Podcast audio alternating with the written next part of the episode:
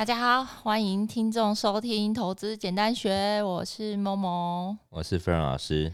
老师，嗯，我们节目一年多以来，其实每次为了想主题，就会好难过。都叫你多看点新闻，你就不看，所以说我不认真。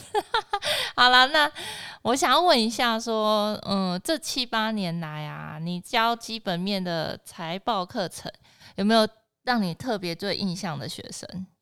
因为我知道你每次上完，就有一些学生都会拿着小笔记本，嗯，然后或者是拿着他的手机，嗯、或者是拿着他你之前签过的书。那你有没有印象中哪位学生的表现？我觉得近一年里面呢，最厉害的应该就是有一位学生，他从 Q one 然后开始练习学财报，嗯，到了去年吧，去年的第三季还是第四季。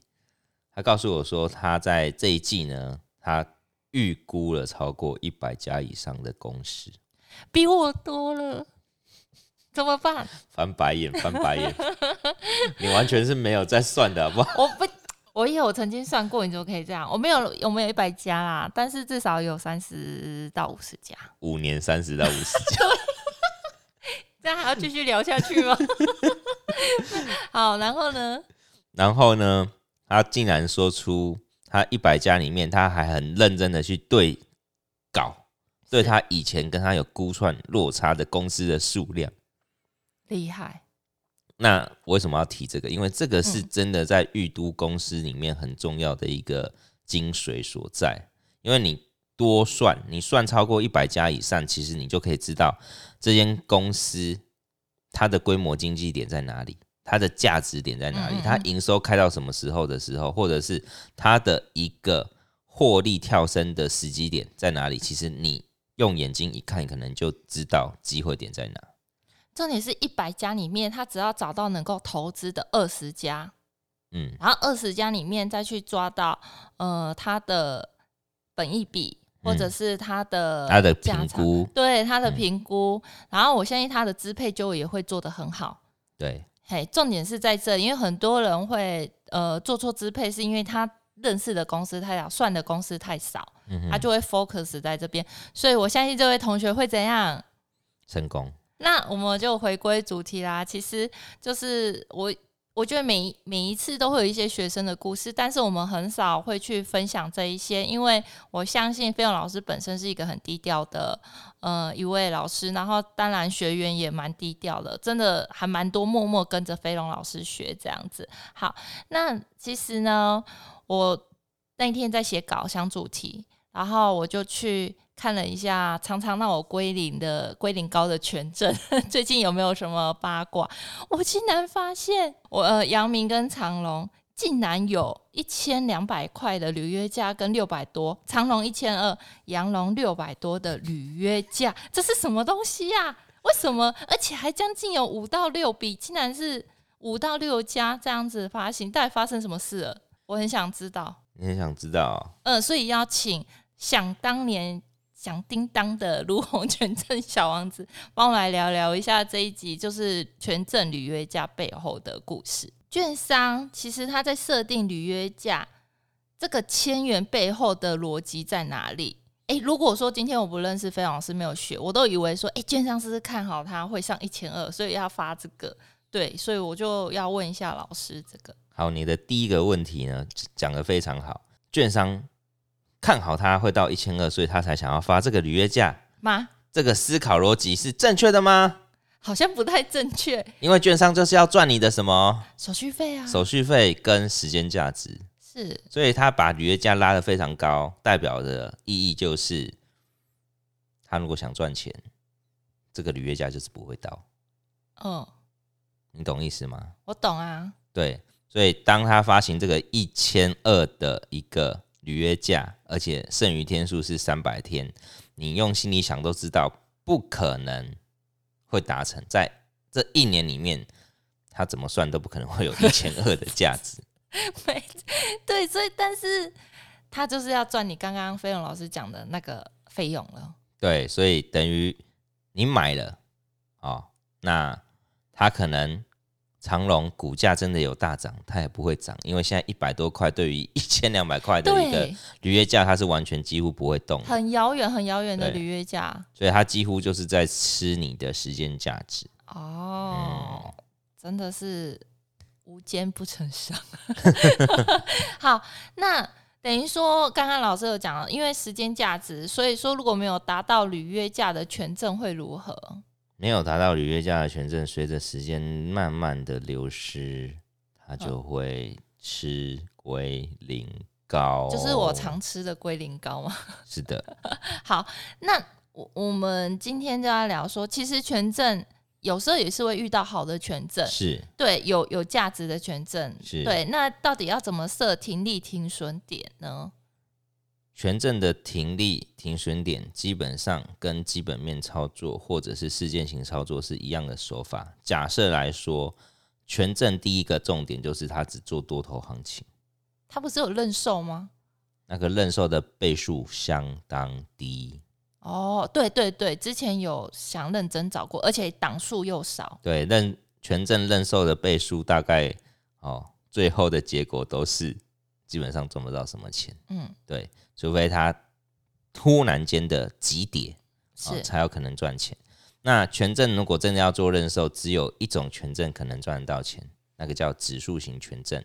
好、哦，那为什么？因为个股的权证做认售，券商他也找不到那么多的标的可以去放空做避险，所以它的一个价值才会那么的低。但是指数型权证它可以配合期指的一个操作，哦去做避险，所以它稍微倍数超高一点。好那再来，权证的一个操作策略跟短线期台，大家锁定的关注点大概就是在法说会、营收公告、财报公告、产业族群轮动、产业淡旺季等这几个时间点哦，会去做它的一个哦投资。那权证的一个停损停利，基本上哦要注意的是，在每一档权证所发行的一个条件是哦，例如。这档权证它可能是快到期的，那快到期的优势一定就是什么？它的一个权证的倍数是比较高的。那再来，权证的一个履约价也是很重要的一个重点。如果权证的履约价是在价内，而且它快到期，那倍数又高，股价短期上涨，你就可以享受它的一个超额利润。标股的标股吗？对，可能。标的涨十趴，它可能涨七十趴哦。嗯，可是这个太难找了。这个哦，要集运。对，集运。好，那再来，权证的执行比例也是一个重点。执行比例越大，大概呢，我们可以想象的就是它的一个报价，随着现货价格的价值提升速度也会比较快。哦，大概是这几点。嗯、那至于权证的一个停损点，哦。大概就是在于它的一个哦价格，应该说它这一个事件型的一个操作，只要不符合你当初的预期，你就要去做一个停损停啊停损的一个动作了。好，那另外停利的一个观点，这在于你这个事件做完哦，它可能公告了后面没有什么新题材，那你也要去做一个停利的一个观察。嗯，等于权证其实操作的更短期。权证也可以操作的长期，但它是价值被低估，而且它的评价还能再提升的，那这个就可以做长期一点的。嗯，例如你八十块、九十块去买长隆、阳明的权证，它现在涨到啊公告股息前的一百多块，那这一段就是比较长期的一个倍数权证。好，那所以权证最好的买点在哪里啊？权证最好的买点其实就是在于价内价外履约价正负十趴。这个时间点、嗯、哦，那甚至呢，只要你预期未来股价的一个价格会超过履约价非常多，那你又买在价内价值时间长倍数高，等于保值又高获利。嗯，可是很难找。这个其实真的是要机运才能碰得到的。对，好，那因为常常有一点被时间价值吃掉了，可能就是买了之后。然后那个时间等很久之后，就又被吃掉一些获利，这样子。嗯、对，所以很，如果我们连现股都没办法操作的很好的话，其实权证的话，大家就不要投入太多的金额啦。对对，哎、欸，可是我觉得权证有点冷掉了。好，那我们讲白一点，现在还适合投资权证吗？因为刚才已经讲冷掉了嘛，会不会有机会再当一次权证的暴发户呢？如红小王子，这个呢要看机运，还命运。因为其实找到好的权证并没有这么容易。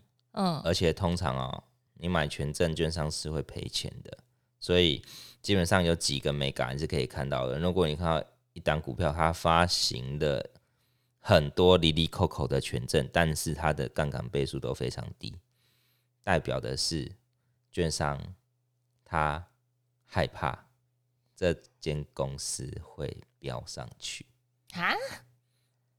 你听不懂吗？这间公司可能会忽然间他赔钱，就对了。对，所以他发的倍数条件是比较不好的。是，通常这类型的一个权证代表这间公司可能后面有东西，他不敢发高。你懂意思吗？懂。对，那当他知道这间公司非常非常烂，那他就会给你非常好的条件，骗你去。